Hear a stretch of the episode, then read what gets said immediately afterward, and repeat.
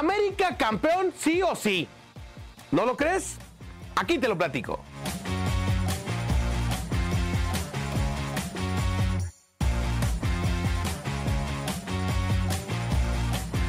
Amigos de a pie de cancha, el fútbol mexicano está viviendo su etapa de semifinales. Esta semana arranca el miércoles y jueves y sábado y domingo. Un aplauso para la gente de San Luis que creyó en su equipo. Cancelaron a Luismi, me lo mandaron al Estadio Plan de San Luis, dejaron el Alfonso Lastras en condiciones y recibirán a las Águilas del América en la ida de las semifinales del fútbol mexicano. El San Luis con Vitiño y compañía haciéndole la maldad a los rayados del Monterrey, que una vez más son un equipo que hacen muy bien las cosas en la liga, pero en la liguilla le quedan a deber a su gente. Ya dijo el Tato Noriega, tranquilos, tranquilos, el Tano se queda, el Tano se queda, el Tano ya fracasó con América, el Tano ya fracasó con los Rayados, pero le van a dar la oportunidad de un torneo más para planear las cosas.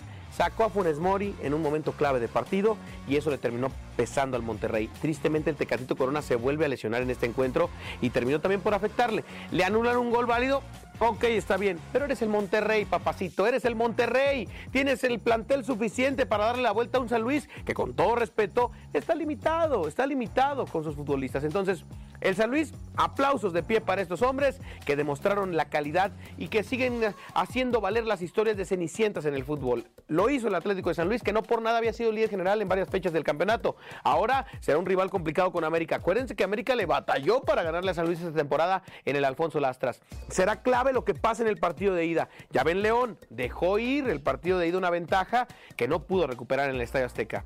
¿Qué hubiera pasado si ese gol eh, hubiera entrado el de Viñas? Cuando le pegó al poste en el primer tiempo y que el balón se fue hasta el otro extremo y no entró a la portería americanista. Quizá estuviéramos hablando de otra historia. Agrandadito Quiñones picó la bocha, la metió y después festejó agarrándose él. ¿Qué tal? ¿Habrá sanción? ¿No habrá sanción? Al momento que se está haciendo este video, no hay sanción del señor Quillones. Pero podrían darle un partido. ¿Le pesará a la América? ¿Qué digo? Tiene una banca impresionante. El Cabecita Rodríguez sería titular quizá en cualquier otro equipo del fútbol mexicano. En América hoy es banca de Quiñones y es banca de Henry Martin.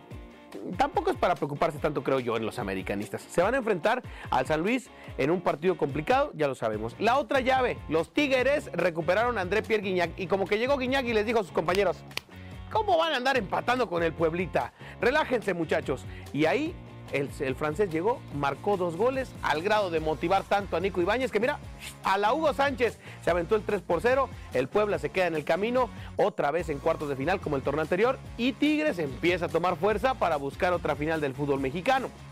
Vamos a ver si, si se logra este tema para el equipo de la Universidad Autónoma de Nuevo León, que tuvo la triste noticia de que el estadio que siempre supimos que fue puro PEX, se terminó por confirmar. No hay estadio nuevo para los Tigres. Es más, bueno, ya son temas de política, pues que siempre no va para la grande, que se quedan. Bueno, así.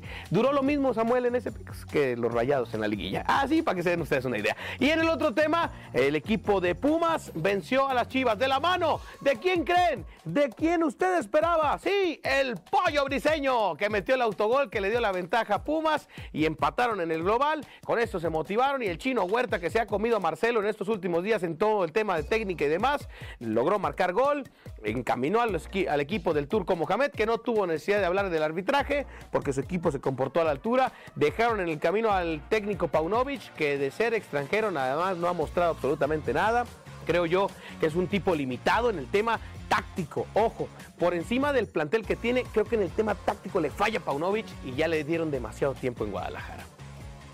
Tómelo como una loquera mía, pero creo que ya tendrían que darle las gracias a ese técnico serbio que ya andaba coqueteándose con el Almería hace algunos meses, pues ya que se regrese al viejo continente y que busquen otro técnico que de verdad tenga la esencia del Guadalajara. Ahora, Semifinales, ya lo dijimos, América la va a tener complicada con San Luis. Vamos a ver cómo le va Pumas con el equipo de Tigres. En el papel, Tigres es favorito porque cierran el Uni y porque será, será pues eh, el equipo quizá que llegue más motivado por recuperar a su máximo referente que es André Pierguiñac. Pero Pumas quiere demostrar que no tienen ese plantel corto del que tanto hablan, que tiene la capacidad de poder llegar a otra final y por qué no saborearse un clásico capitalino en la gran final del fútbol mexicano cerrando en el Estadio Azteca. Imagínense ustedes. Eso es lo que yo creo que va a pasar. América contra Pumas. Por encima de los Tigres, ¿eh? Y creo que Pumas le podría hacer una agachada a la América. Pero bueno, vamos a esperar a que esto pase. Por lo pronto, miércoles y jueves, sábado y domingo, los partidos de semifinales del fútbol mexicano. Estaremos al pendiente de todo lo que pase y, por supuesto, ya veremos si se cumple mi pronóstico o si me equivoco completamente y es un San Luis Tigres, para que se dé una idea de lo mal que ando yo en este tema del deporte. Deje sus comentarios, cuál cree que va a ser la final del fútbol mexicano, comparte este video y nos vemos en la próxima emisión de A Pie de Cancha.